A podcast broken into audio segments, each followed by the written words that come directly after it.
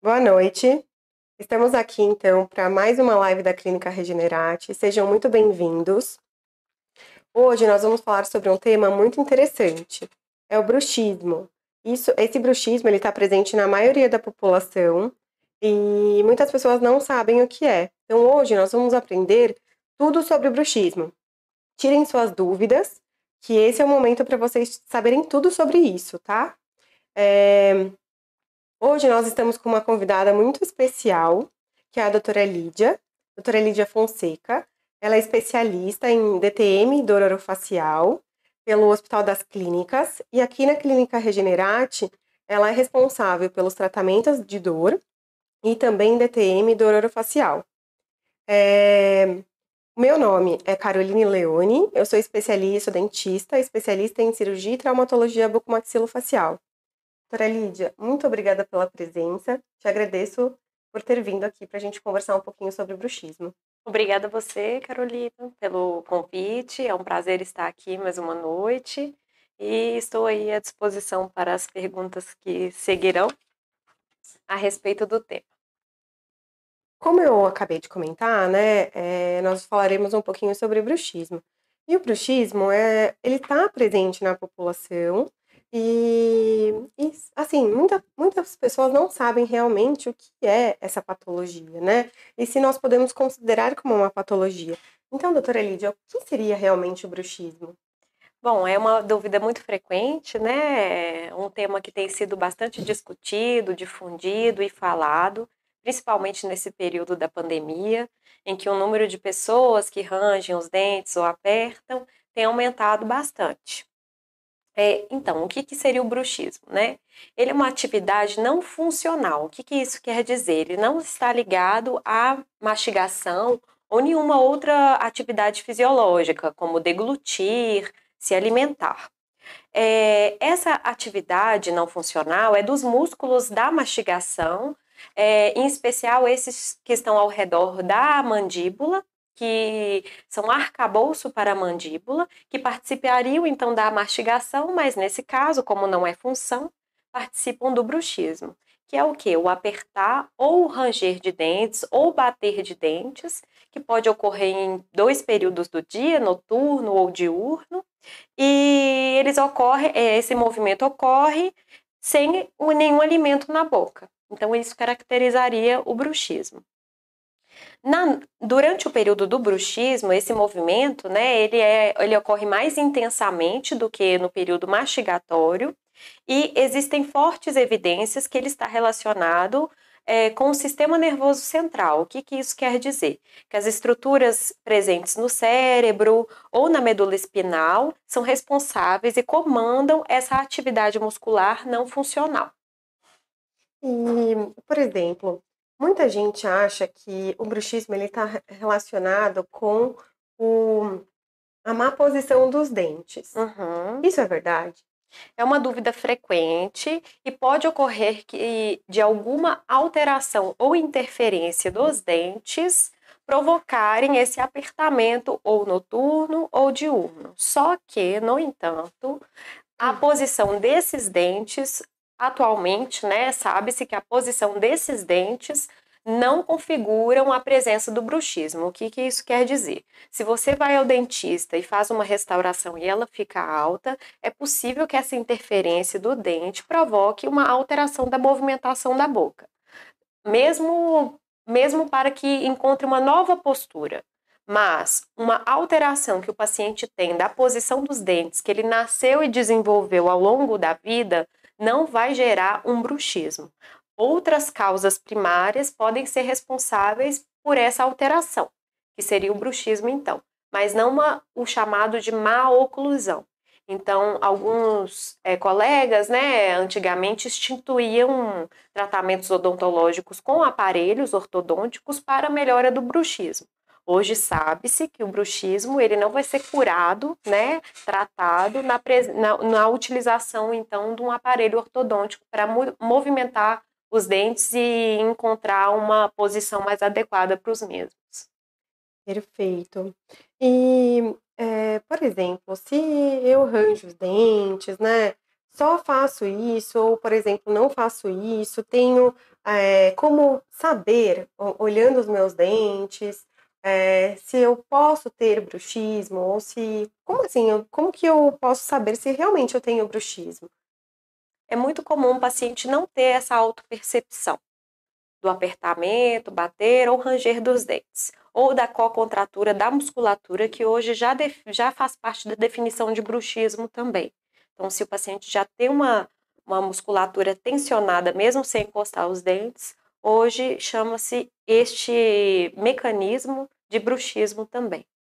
É, então, é difícil do paciente ter essa percepção, mas é possível. Então, a, a posição da mandíbula, né, de relaxamento é com os dentes desencostados e os lábios selados, ou seja, fechados, e um relaxamento da musculatura. Uma vez que haja qualquer contato entre os dentes, isso já configura o bruxismo. Então, se o paciente começar a perceber esse hábito, né, durante o dia, de apertar os dentes, já, já é chamado de bruxismo. Durante a noite é mais difícil o paciente ter essa percepção. Então, o que pode acontecer? Alguns sinais, assim, para que ele perceba. É, acordou durante a noite e percebeu que está encostando os dentes acordou durante o dia, né, pela manhã, ao despertar, e percebe que está apertando os dentes com força ou que eles estão encostados. Então já é um sinal ali de que tem um bruxismo. Pode ocorrer também de uma percepção de no início do sono tem um movimento da mandíbula e aí esses dentes estarem é, rangendo mesmo, né? Então tá, está ocorrendo aí, né? Ocorrer essa, esse ranger no início do período do sono. E aí o paciente também pode perceber se ele despertar durante esse processo.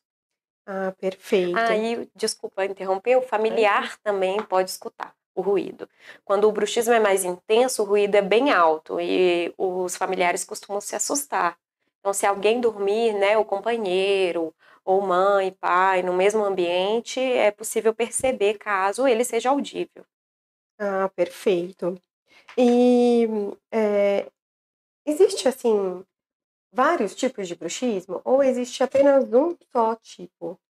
É, existe o, o, bruxismo classificado pelo período do dia, né? Como eu já citei. Se ele é noturno, então bruxismo do sono. Se ele é diurno, ele é bruxismo de vigília, né? Então o paciente está desperto e aperta os dentes ou range. É, ele pode ser classificado através do movimento também, que é realizado pela mandíbula, né? Pelo comando do sistema nervoso central se ele é cêntrico ou excêntrico, ou seja, de apertamento ou de movimentação. E é, quanto à origem também, se ele é primário ou idiopático, ou seja, sem nenhuma causa é, definida, pré-definida, ou secundário. Secundário a outras morbidades, alterações e é, alguns hábitos que a gente pode falar um pouquinho mais para frente. Ah, perfeito. E, doutora Lídia, você sabe se tem alguma coisa, por exemplo, na vida rotineira do paciente que pode é, predispor a esse bruxismo, por exemplo, como ansiedade, estresse no trabalho, uhum. a falta de exercício físico.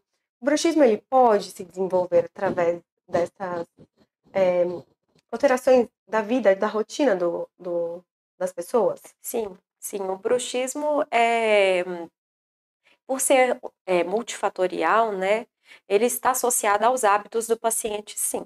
Então, é, quando o bruxismo ele aparece e ele tem uma causas que po, possam é, fatores que possam agravá-lo ou desencadeá-lo, é um alerta para que o paciente mude o estilo de vida. Então, o estilo de vida está assim associado à presença ou a, ao agravamento desse bruxismo.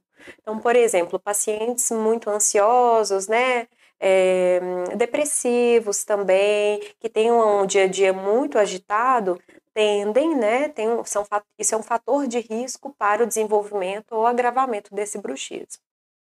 E o que, quais seriam os sinais e os sintomas que o paciente ele poderia perceber? Primeiramente, o paciente poderia perceber que poderia é, que ele poderia pensar em alguma coisa relacionada ao bruxismo, né? É, para procurar um profissional. É, é muito variável, mas pode ocorrer do, do paciente ter múltiplas fratu, fraturas dentárias, restaurações que fraturam com frequência, e aí o paciente começa a a, a pensar assim, ah, esse dentista não é bom, ele não faz um bom tratamento porque aquela restauração não para, né? E na verdade isso está relacionado a esse apertamento ou ranger dos dentes. Então, se o próprio dente pode desgastar ao longo da vida e o bruxismo também pode gerar um desgaste exacerbado desses dentes, é, quem dirá as, restaurações realizadas por nós, né? Então, Sim. elas correm maior risco de fratura e desgaste é, com a presença desse bruxismo. Ah, sim é, uma, é, os nossos dentes, eles têm algumas guias, né, em uhum. relação à lateralidade, aos movimentos que a mandíbula faz, né, uhum. em relação à maxila, em relação aos, aos, próprios dentes. Então, essas guias, elas levam os dentes a uns determinados movimentos, é, protegendo outros dentes. É, é como se a gente é, fosse... É, tem um, um, um plano e, de repente, tem um degrau. Esse degrau ele tem que estar presente, né? Para a gente fazer esse tipo de movimento. Quando tá tudo plano, é, a gente não tem esse toque. Então, toca todos os dentes de uma vez. E acaba que, né, né nesse caso, os dentes eles podem ocorrer fraturas. É verdade. Então, é, é nisso, né, que você quis dizer. Nessa... E esse desgaste exacerbado, ele pode levar a uma redução da altura do sorriso também e gerar um dano estético para esse paciente, além de funcional.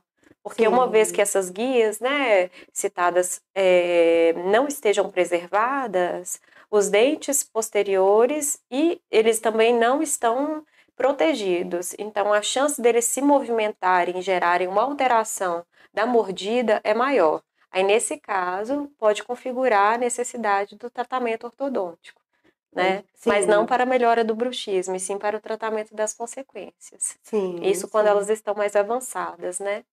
Quando e... não é precoce a detecção do bruxismo. Sim. E quando ocorre esses desgastes com alteração da posição do sorriso, né, da, das linhas do sorriso que você comentou, pode causar alguma alteração articular na ATM? Pode pode ocorrer. É, quando o paciente tem um desgaste muito exacerbado ou perdas posteriores de dente, fraturas, e tem essa redução dessa altura, né? Eu falo altura do sorriso, mas é a redução dessa altura do terço inferior da face, né? Aí fica mais fácil de entender quando é citado como redução da altura do sorriso. Ocorre o que a gente chama de colapso da hum, oclusal, que é um colapso da mordida. E esse colapso é uma perda dessa dimensão de mordida, é, dessa altura, e com isso um posicionamento alterado da articulação, uma nova posição muscular também. E aí pode gerar, assim, um quadro de DTM articular ou muscular desse paciente. Então, ele vai precisar ser reabilitado. O que, que é isso? Passar por restaurações, ou confecção de próteses, ou implantes em caso de perdas dentárias para é, restabelecer essa altura do sorriso ou da mordida. E dentro dos sinais e sintomas, é, as cefaleias, dores de cabeça, as dores na região de pescoço, aqui das costas, elas poderiam estar presentes? Poderiam sim. É, o paciente que tem bruxismo não necessariamente ele vai apresentar dor orofacial ou no segmento cefálico de cabeça e pescoço, mas o bruxismo é um fator de risco para essas dores e ele é perpetuante também para que elas não, ou seja, elas não melhorem, né? Com, na presença do bruxismo, o controle dessas dores é, é mais difícil de, de ser efetuado. Então, se o paciente apresenta uma dor de cabeça persistente que não melhora, ele pode começar a desconfiar que apresenta o bruxismo. Outros sinais são possíveis também, é, dor ao acordar em região bilateral aqui temporal.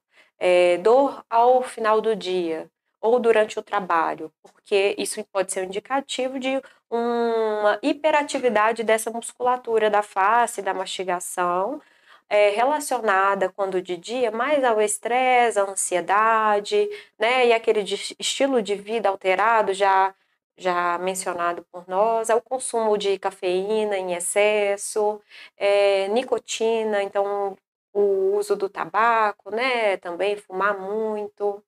É,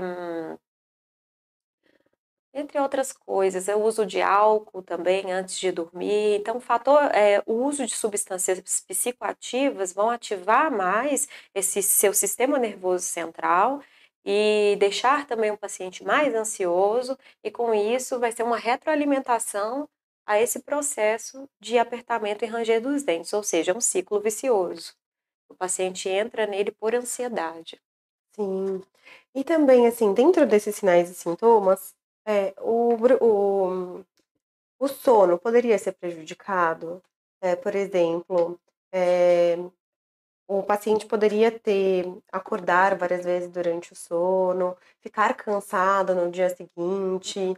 É, e o tempo de tela, por exemplo, o tempo de exposição à televisão, uhum. computador, celular, até poderia prejudicar e aumentar o bruxismo? Poderia sim, né? Uma das coisas, uma, uma, um dos tratamentos possíveis instituídos, né, é, por nós profissionais é, que, que, lidamos com pacientes é, dessa categoria, né, que apresentam bruxismo e outras morbidades, é a higiene do sono. Então, a higiene do sono é o quê? É uma mudança mesmo do estilo de vida, principalmente antes de dormir ao se deitar, né? Então, uma, ele começa uma hora antes desse, desse processo, em média, do sono, né? Então, o que, que é isso? É preparar o corpo para dormir. É fazer o seu cérebro entender que está chegando a hora de dormir. E esse preparo, ele acontece com a redução e a extinção do uso de telas uma hora antes, porque a luz ela ativa esse sistema nervoso central e além disso as informações, né? Então o excesso de informações que nós todos estamos submetidos atualmente é, estimula esse sistema nervoso central também. Então acaba atuando, né, a grosso modo, como uma droga psicoativa, uma nicotina ou cafeína, é, faz a mesma função, só que é, nesse caso pela captura das informações, né? e não pelo uso de alguma substância, mas é basicamente isso. Então, uma ativação exacerbada desse organismo, que não vai saber mais qual é a hora de descansar. Né? Então, algumas práticas elas podem ser realizadas, né, com a orientação de todos nós profissionais, né, para é, o paciente ter um período do sono de maior qualidade. O bruxismo ele pode estar associado a microdespertares durante o período noturno. Então, se o paciente apresenta maior índice de microdespertar ou outras comorbidades, como a apneia do sono, por exemplo, a apneia obstrutiva do sono, esse bruxismo ele vai estar presente. No caso da apneia do sono, o bruxismo ele é protetor. Então, o paciente tem a apneia, uma causa primária para desenvolvimento secundário do bruxismo, ele precisa tratar a apneia para que não tenha esse bruxismo para que esse bruxismo melhore. E ele é protetor porque na movimentação mandibular e nesse ranger dos dentes há uma realocação da posição da língua e o paciente passa a respirar. Então, nesse uhum. caso, ele impede o paciente de ficar sem ar, né? Entendi. Então, ele é protetor nesse sentido. Mas não é desejável ter o bruxismo. O desejável Sim é tratar essa apneia como causa primária. Então, algumas condições do sono, né, estão relacionadas, claro, ao bruxismo, quando ele é no período noturno, e o, me o mecanismo de ação é, desse bruxismo, ou seja, a forma com que ele se manifesta, é por uma alteração desse sistema nervoso central mesmo. Sim. E aí o paciente pode acordar, assim, mais cansado. Ah, sim. Tá? Com sim. uma musculatura cansada, por ter é, tido um esforço é, mastigatório né, dessa musculatura maior no período noturno, e ele pode acordar também com sintomas de é, dor dentária ou sensação de aperto dentário, né, como se os dentes estivessem em pressão, ou de mobilidade dentária, uma mobilidade que não é real, mas ele relata ao acordar que sente que os dentes estão moles na boca. Então é um, é um relato frequente dos pacientes que têm um bruxismo do sono. E esses pacientes, continuando nos sintomas, né? Uhum. Eles podem apresentar retrações gengivais, sensibilidade dentinária, né? Com quente congelado, com esses tipos de alimento também? Podem apresentar sim.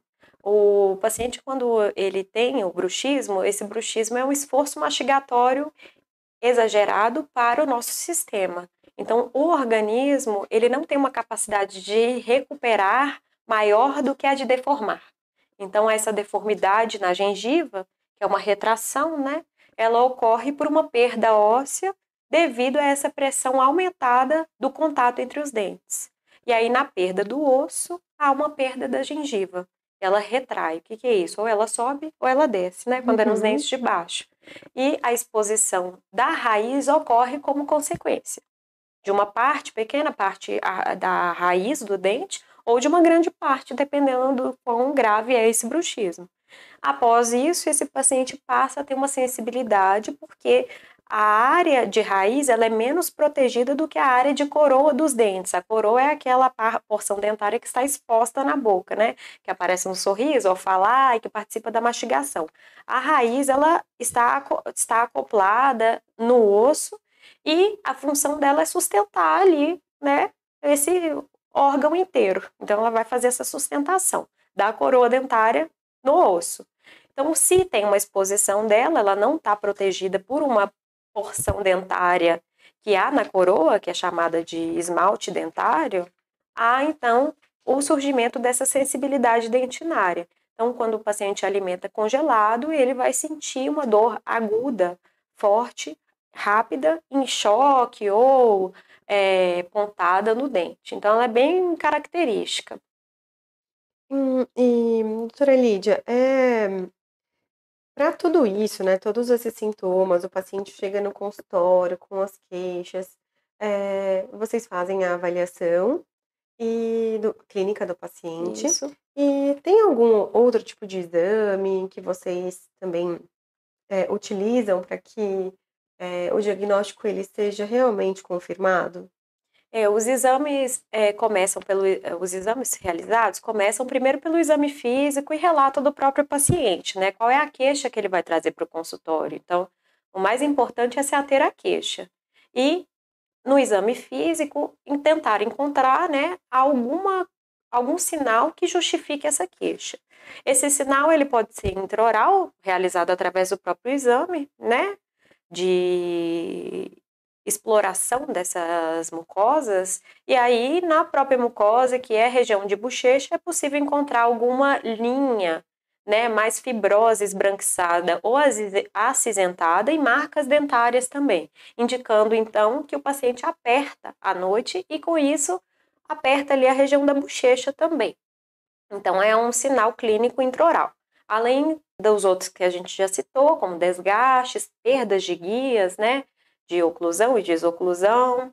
Também é possível ver trincas dentárias mais frequentes, é, marcas na língua, e o paciente pode, a, a gente vai realizar todo o processo de palpação muscular e examinação, exame desse, desse sistema muscular, né, da face, pescoço e cabeça.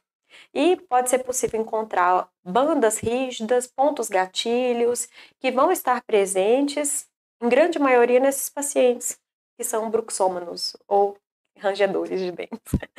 É, é comum encontrar também hipertrofia da musculatura da face, do masseter, é, em pacientes que têm essa musculatura mais desenvolvida.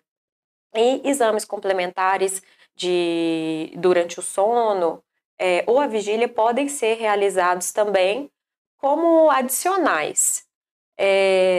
Eles não são estritamente necessários, mas eles existem. E hum, eles têm um, um, um valor né, financeiro alto também, então nem sempre ele é solicitado para confirmação. O próprio exame clínico e a autopercepção do paciente é, já são suficientes mas a título de curiosidade e também de pesquisas, e é possível também solicitar, assim, na prática clínica, é possível é, realizar a polissonografia do som, ela vai demonstrar, então, movimentos é, mandibulares, alterações cardíacas, e entre outros que podem estar associados e geralmente estão presentes com o ciclo de bruxismo durante o sono. E o bruxismo ele acontece geralmente nas primeiras fases do sono, durante o sono mais superficializado. E à medida que todos nós né, vamos aprofundando no sono, aqueles que apresentam o bruxismo, esse bruxismo tende a cessar. Então ele ocorre em alguns períodos da noite, de forma muito intensa, e esse sono ele tem um ciclo. Então essa polissonografia vai demonstrar essas alterações e auxiliar aí com um, um exame complementar no diagnóstico. Durante o, já o, o, bruxismo de vigília, né, além da autopercepção do paciente, é possível usar a eletromiografia, que são eletrodos colocados na face que vão demonstrar atividade muscular. E aí o paciente vai perceber se ele está apertando ou não através de uma tela que vai demonstrar a atividade dessa musculatura. Isso é possível ser realizado também em consultório, com um profissional, é, mas mais uma vez não é algo determinante para fechar o diagnóstico de bruxismo. E o eletroencefalograma, ele também é utilizado para detectar o bruxismo? O eletroencefalograma, ele faz parte da polissonografia. Ah, e aí, a, mediante a atividade cerebral, né, que ele vai é, fazer essa, aferir essa atividade cerebral, é, tem uma coincidência entre o ciclo do bruxismo ali no período do sono com o aumento desse, dessa atividade cerebral. Então, isso sugere que o bruxismo é uma atividade excitatória do sistema nervoso central e não inibitória, ou seja, tem mais atividade ali do que inibição. Ah, perfeito. É, existe alguma idade que o bruxismo ele realmente é mais frequente na população? Existe. Ou Pode Não, pode continuar. Existe sim. Durante a infância, né, esse, esse bruxismo é mais presente e tende a reduzir com a idade. Não tem ainda uma explicação a respeito do porquê dessa maior frequência nas crianças. E a redução do bruxismo ocorre entre 6 e 12 anos de idade. E em idosos, ele é muito frequente também?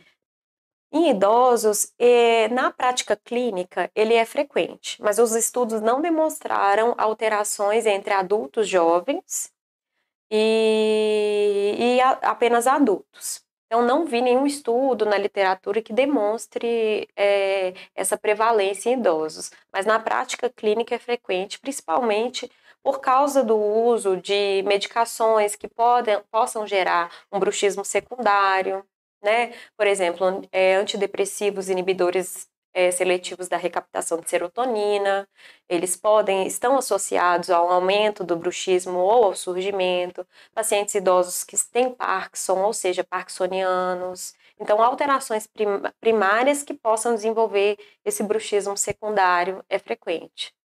É, quando os pacientes eles me procuram, né, por conta de bruxismo, eu percebo uma uma é, assim, predileção pelo gênero feminino, né? Uhum. Então, assim, geralmente mulheres são muito mais estressadas, realmente, assim, tem uma rotina um pouquinho diferente. Então, eu vejo que mulheres realmente apresentam um, um bruxismo, assim, mais exacerbado em comparação aos homens. Você acha que é isso mesmo? Na prática clínica, isso é uma verdade. Em termos de estudo, foi observado sim um, uma prevalência maior em mulheres, principalmente mais velhas, mas é, não teve nenhuma associação genética nessa diferença. Então, não pode se concluir que tem uma prevalência maior é, por gênero. Uhum. Então, é como se ela fosse igual. O que a gente pode pensar é que a mulher tem muitas alterações hormonais ao longo da vida. E o estresse e a ansiedade são fatores de risco para o bruxismo. E essas alterações hormonais estão relacionadas com essas alterações de humor. Então, talvez isso pudesse justificar, mas é necessário, mas são necessárias mais pesquisas científicas para comprovar essa hipótese. É, e a gente pode pensar também, em termos sociais, que as mulheres buscam por mais ajuda do que os homens. Verdade. Então, talvez em consultório esteja mais relacionado a uma preocupação maior com a própria saúde. É verdade. As mulheres realmente elas procuram é, agendar no consultório mais vezes, né? Assim, são mais preocupadas realmente com a saúde, mesmo porque se a gente for ver os homens, geralmente as mulheres agendam para os maridos, para os namorados, né? Realmente é, é uma questão estrutural, é, né? Sim, e, de é, preocupação também com a saúde. Então, isso. É, e isso é uma rotina praticamente familiar, né? Já vinda de algum, algumas décadas, assim, Sim, né? É uma questão estrutural mesmo de, de da mulher estar envolvida, né, com o cuidar, né? Uhum, Mas sim. isso não tira a responsabilidade, né, do paciente com certeza, com de procurar por ajuda. Com certeza. E o, o bruxismo, ele poderia estar associado a algum fator genético que passa hereditariamente para os filhos, para os netos? É observada assim uma herança familiar em relação ao bruxismo. O que, que isso quer dizer? Geralmente, mais de um ente na mesma família vai apresentar esse bruxismo. Então, quando um percebe e começa a fazer o controle, tratamento, é comum outros entes familiares falarem: Ó, oh, eu também tenho isso, eu também observo essa alteração. É, o, esse fator genético, né, ele foi considerado relevante para o bruxismo do sono. O que, que, isso quer dizer? Que as pesquisas encontraram alterações é, num determinado cromossomo que possam estar associadas, que estão associadas, né, que está associada, desculpa, ao bruxismo do sono. Então já, já tem essa comprovação, é, ela foi realizada em meados de 2012, mas, mais uma vez, é necessário estudar mais sobre o tema, encontrar melhor qual, qual é esse fator, por que ele acontece, né? E Sim, quais são o, as questões genéticas é, que serão desenvolvidas mediante os hábitos que nós temos. Com certeza. E atividades do dia a dia podem contribuir para um aparecimento ou para uma pior do bruxismo? Se sim, quais seriam elas? Sim, é a questão dos hábitos, né? Uhum. Já mencionados. Então, o bruxismo ele, ele surge como um sinal de que precisamos mudar os nossos hábitos.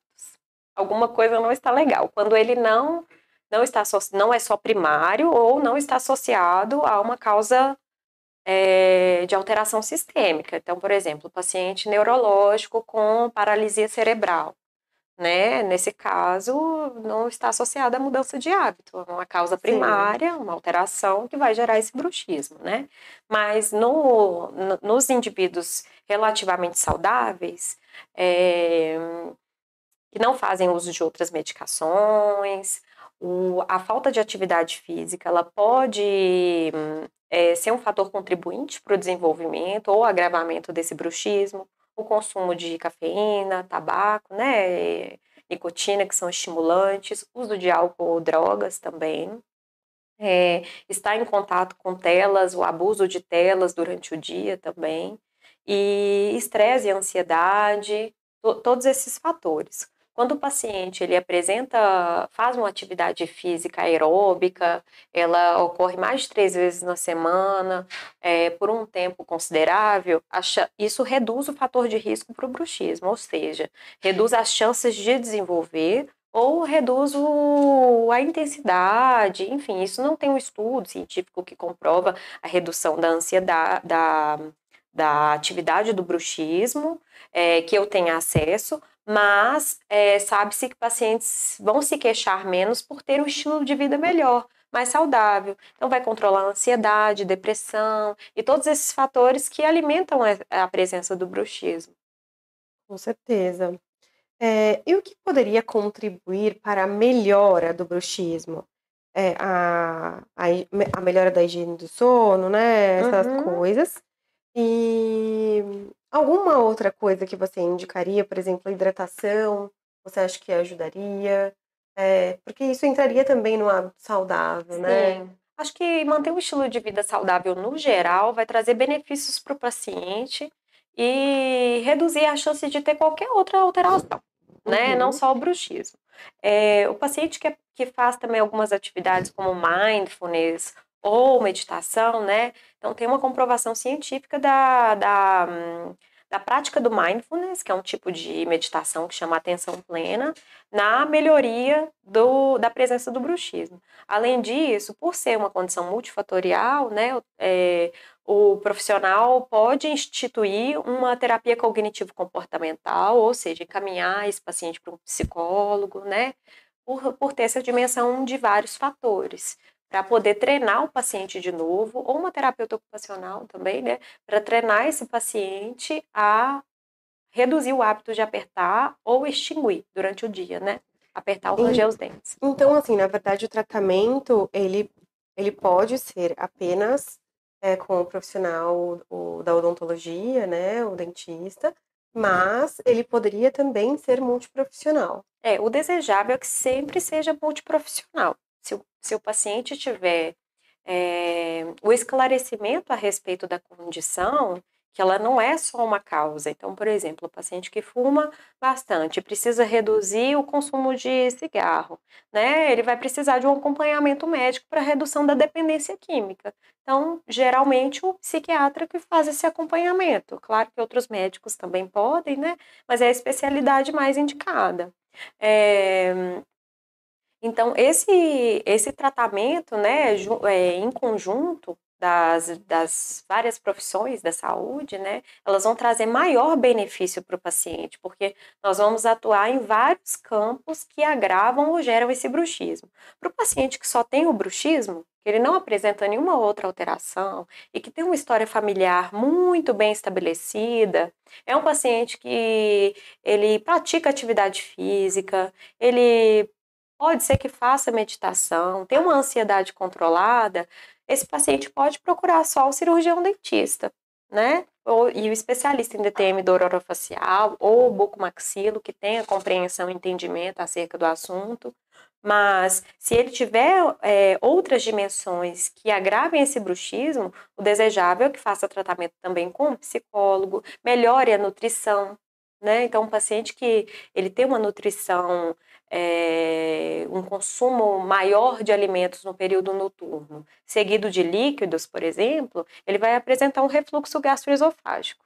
E isso vai gerar um pode gerar, né, um bruxismo também, como causa como secundariamente essa causa primária. Então ele vai ter que ir no médico, uhum. né, num gastro, por exemplo, fazer esse controle. Então nunca é assim, geral, muito difícil é um, o paciente ser abordado por um profissional só sempre vai ter alguma indicação de procurar uma outra especialidade ou um outro campo para melhora global desse paciente. É, o tratamento sistêmico, sistêmico. Né, do paciente. Nem que seja um educador físico para estimular a fazer atividade física, sim, sim. entende? É um outro profissional. Então, o que o paciente puder acessar, né, é, das modalidades aí de tratamentos dentro da saúde, vai trazer muito benefício para ele, com certeza. Sim. E como nós falamos, né, o bruxismo ele é um hábito parafuncional, né? Ele não está relacionado a um hábito rotineiro, por exemplo, a mastigação. Então, ele está fora da função da mastigação. E, sendo assim, ele é considerado uma patologia? O bruxismo ele não é dito como doença, ele não tem um CID, né? O CID é a classificação de doença internacional, né, que nós temos. Mas ele é uma alteração que gera outras alterações. E ele precisa de controle e tratamento. Então, pode ser que futuramente ele entre em alguma classificação de distúrbio de movimento, mas no geral não tem um, né, hoje não se sabe de um CID para classificar esse bruxismo como uma doença. Então, é, é mais ou um hábito quando ele é diurno ou uma alteração ali presente no sono no distúrbio do sono, né? E ele tem cura? O bruxismo hoje não se fala de cura por não ser classificado como doença, mas o controle do bruxismo de vigília, ele pode ser 100% efetivo. Então, nesse caso, poderia se dizer cura, mas não se trata de uma doença.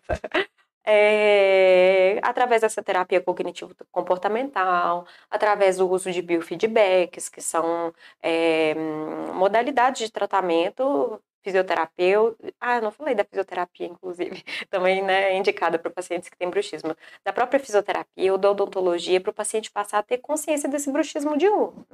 E aí, esse bruxismo diurno pode ser que ele que ele apareça em outro momento da vida, novamente, ele precisa de um novo controle. Então, um paciente que tem uma tendência ao hábito de apertar os dentes, a chance dele desenvolver isso mais de uma vez ao longo da vida é grande.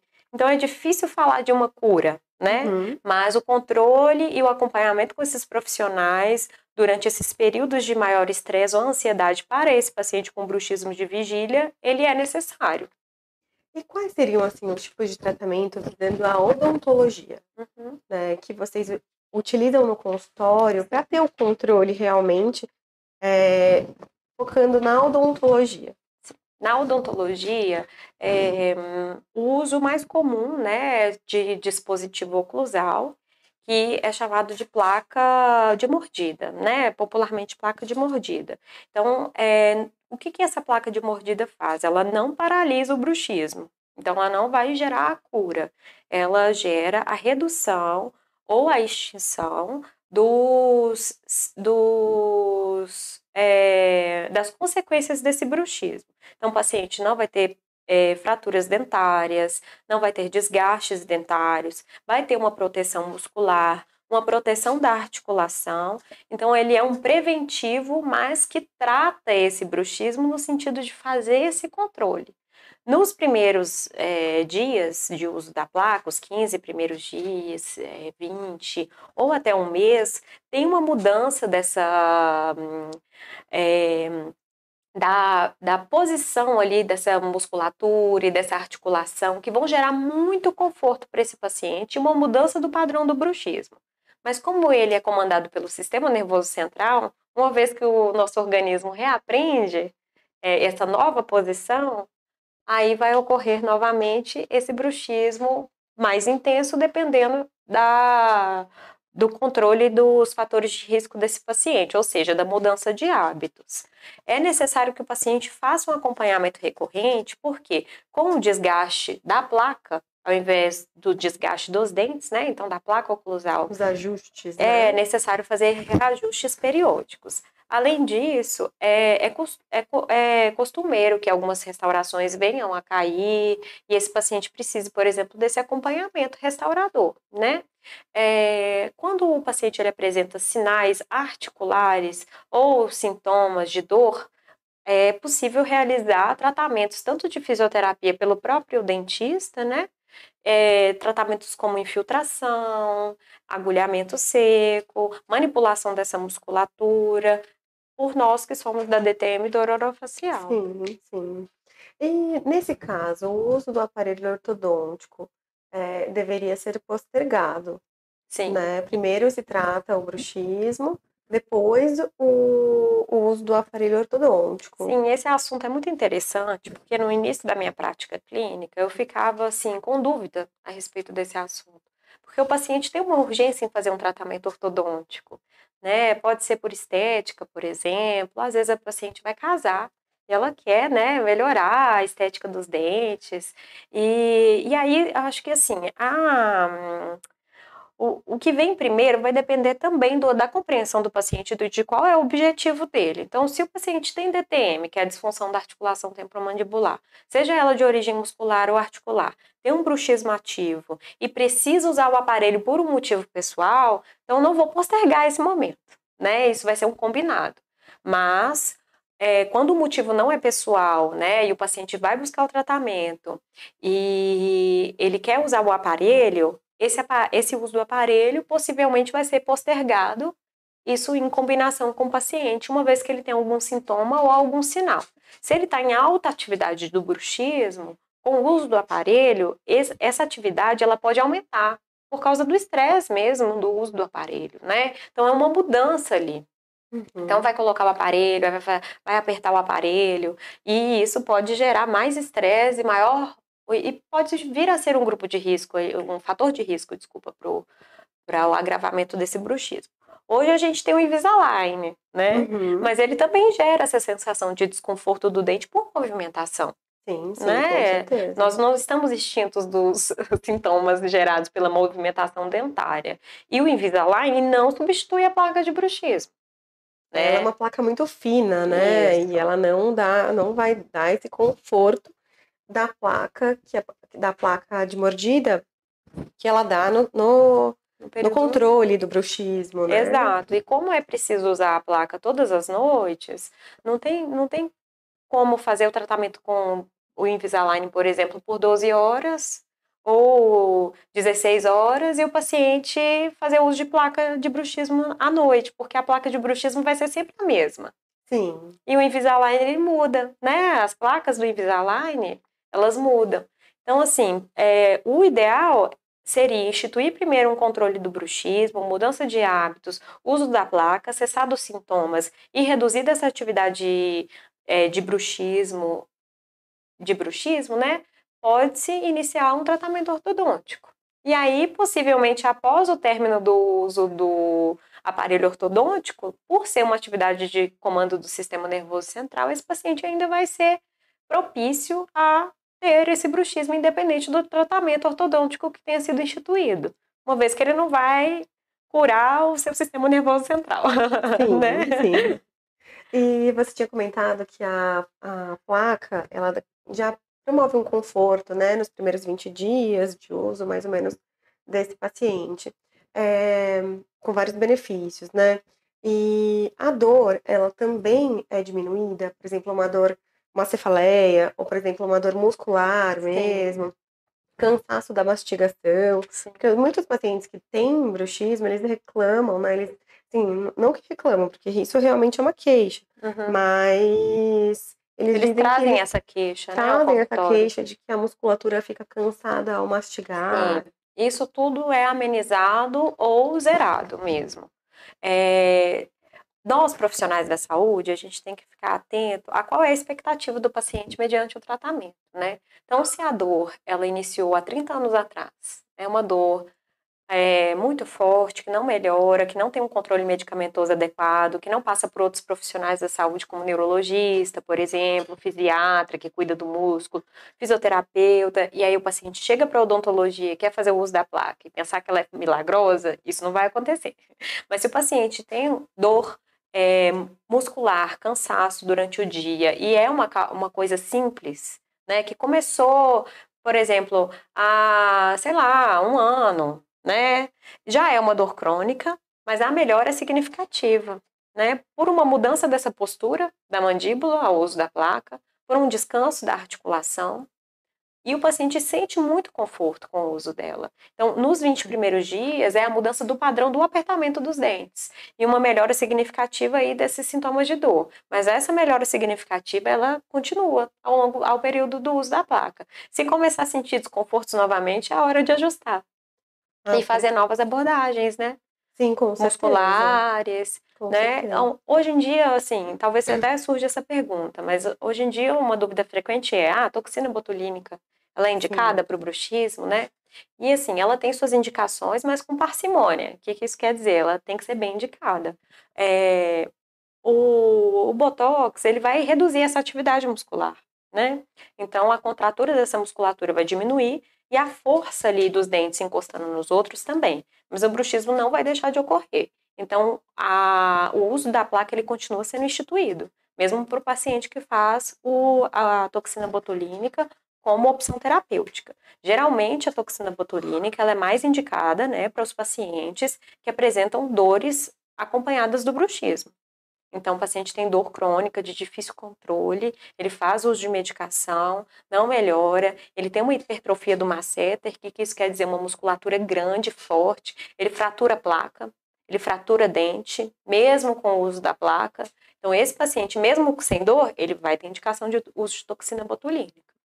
E mesmo porque, né, doutora Lídia, a toxina botulínica, ela perde o efeito depois de quatro meses. Sim, e aí né? tem que reaplicar. Tem que reaplicar. Então, né? assim, realmente não é um tratamento, é como você Ela comentou, é uma opção né? terapêutica. É uma opção associada a um outro tipo de mecanismo. Exato, né? que pode ser usada, mas ela não vai curar esse bruxismo. Mas ela sim. pode ser usada sim, quando bem indicada.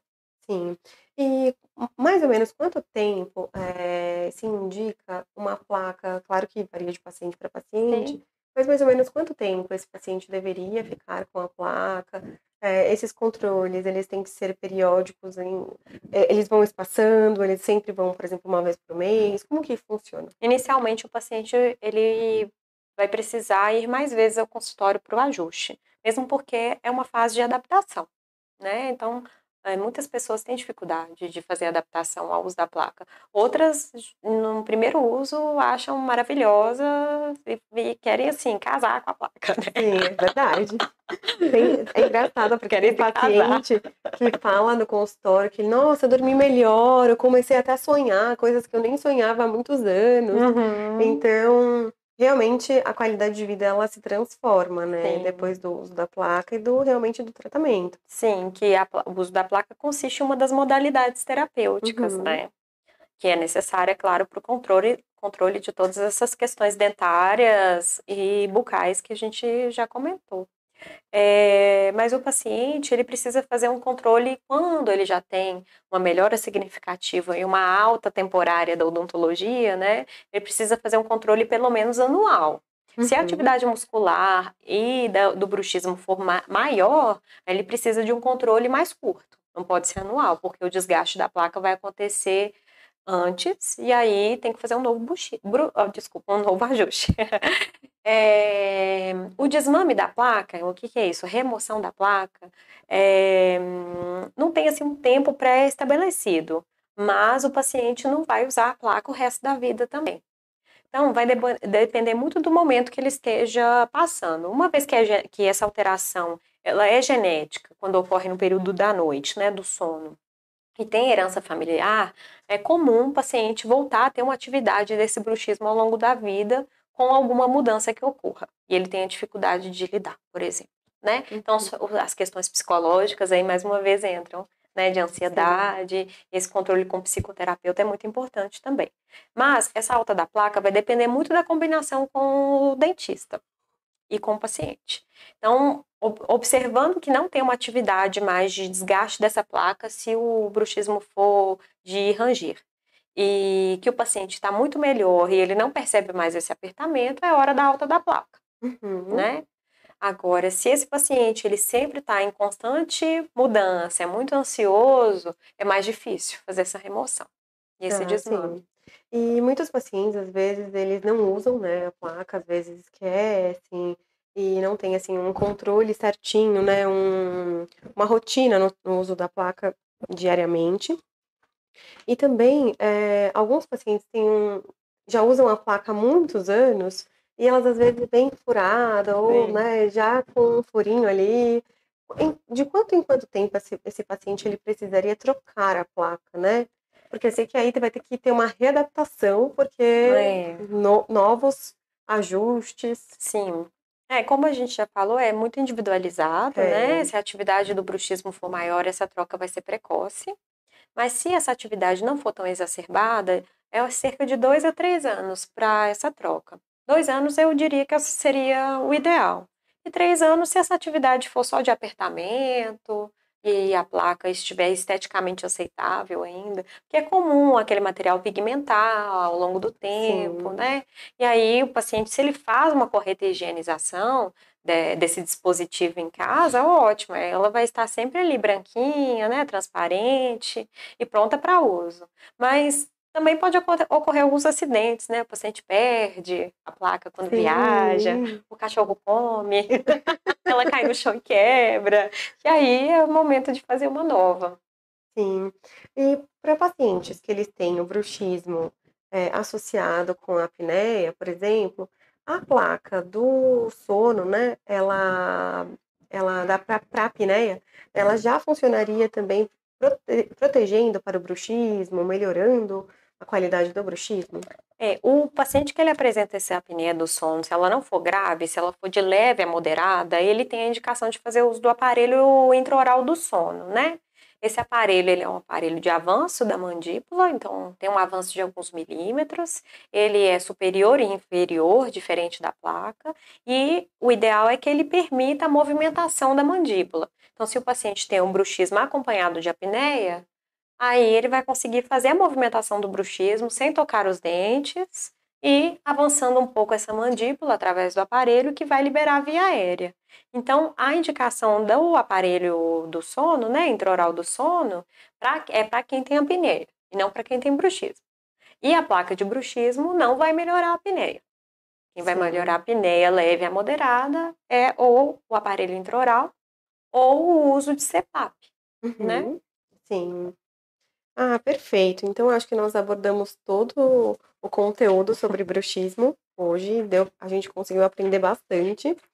Doutora Lídia, muito obrigada muito por ter obrigada. aceitado o nosso convite. Eu que agradeço. E nas próximas lives poderíamos discutir outros temas associados que seriam muito interessantes. Sim, muito obrigada, doutora Carolina.